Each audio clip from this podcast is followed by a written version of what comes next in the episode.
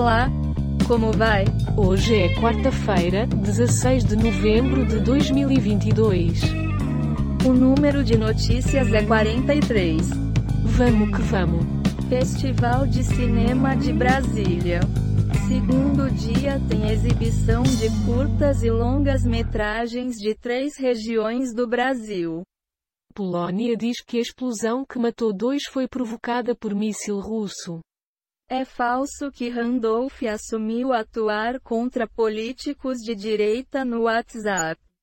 Perdeu, mané. Não amola. Barroso rebate bolsonarista em Nova York. Chico Alves. Não tem como não desconfiar de apagão em PCS do Planalto. Cidade retorna ao estágio de normalidade na noite desta segunda, Centro de Operações Rio. Brasileiros estão morrendo pela boca. Bela Gil fala do combate à fome. Falando nisso, chefe integra grupo técnico destinado ao tema na equipe de transição de Lula. Sua opinião. Se isso é verdadeiro ou não, eu não sei dizer. Está bem. MST anuncia invasão de duas fazendas na Bahia. Carro de som que pedia cobertura honesta, impede repórter de subir, no Rio. Como vivem famílias que não recebem o Auxílio Brasil? Lula foi alertado por aliados sobre custo político de viagem em jato de empresário. Bolsonaro disse a ministros do Supremo que diretor da PRF era bom menino. Fiocruz identifica nova subvariante da Omicron no Brasil. Lula na COP27. Sem alinhamentos automáticos. Petista se reunirá com China e EUA, Jamil Chad. Analise para nós. Que merda é essa? Estou contigo e não abro. Covid. Anvisa precisa aprovar, rápido, vacina de segunda geração, pedem médicos.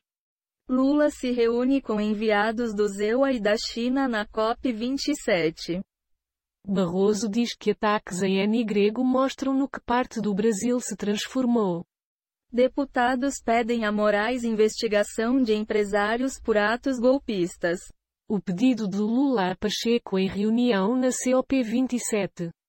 O novo pesadelo dos ministros do Supremo após a derrota de Bolsonaro. Presidentes polonês e americano conversam por telefone. Sua análise. Carajo. Obrigada. Gabriela Pugliese revela que filho foi internado com bronquiolite.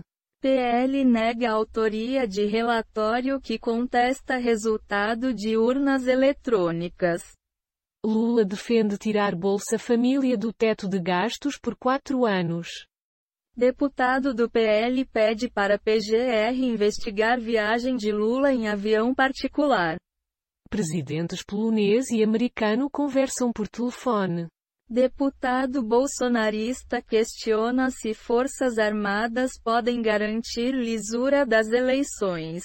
DJ de 42 anos cai de trio e morre durante parada da diversidade em Curitiba. Por gentileza, seu comentário. Sei lá o que comentar sobre isso. Está bem. Elite brasileira se propõe a pagar por um governo autoritário, diz analista político. Repressão deixa mortos, enquanto governos enriquecem empresa brasileira. Navio bate na ponte Rio-Niterói e via é interditada nos dois sentidos, expresso CNN. Dono de jato usado por Lula? Seripieri é delator e doador do PT. Pantera Negra, diretora explica como Aquaman influenciou a adaptação do Namor. Relatório sobre urnas não está pronto? Diz autor de estudo para o PL. Guerra na Ucrânia pode estar perto do fim, diz Zelensky no G20. Fale. As notícias são obtidas dos portais do G1, UOL e Google. Chique. O rei do gado, Bruno fica boquiaberto ao ver invasão de sua fazenda. Lula se reúne com Pacheco no Egito e defende auxílio fora do teto por quatro anos. Bolsonaristas que hostilizaram ministros em N grego podem responder criminalmente. Queiroga faz apelo e diz que 69 milhas ainda não tomaram terceira dose contra a Covid. PL contesta dados da eleição e sugere desconsiderar votos em urnas antigas. Presidente polonês diz que não há prova inequívoca de quem disparou o míssil mortal. Aras diz ao STF que consignado do Auxílio Brasil é inconstitucional. Sua análise. Fica aí a critério do ouvinte decidir se gosta ou não dessa informação. Quem sabe? Consignado do Auxílio Brasil é inconstitucional? Diz Procurador-Geral. Foram baixados 31 efeitos sonoros e transições em áudio dos sites Pixabay, QuickSounds e PACDV. Foram encontradas 33 notícias do Google News, 8 do G1, 10 do Google Entretenimento, 42 do UOL e 0 do Google Ciências. Do total de 70 notícias, 43 foram selecionadas aleatoriamente. Grande abraço.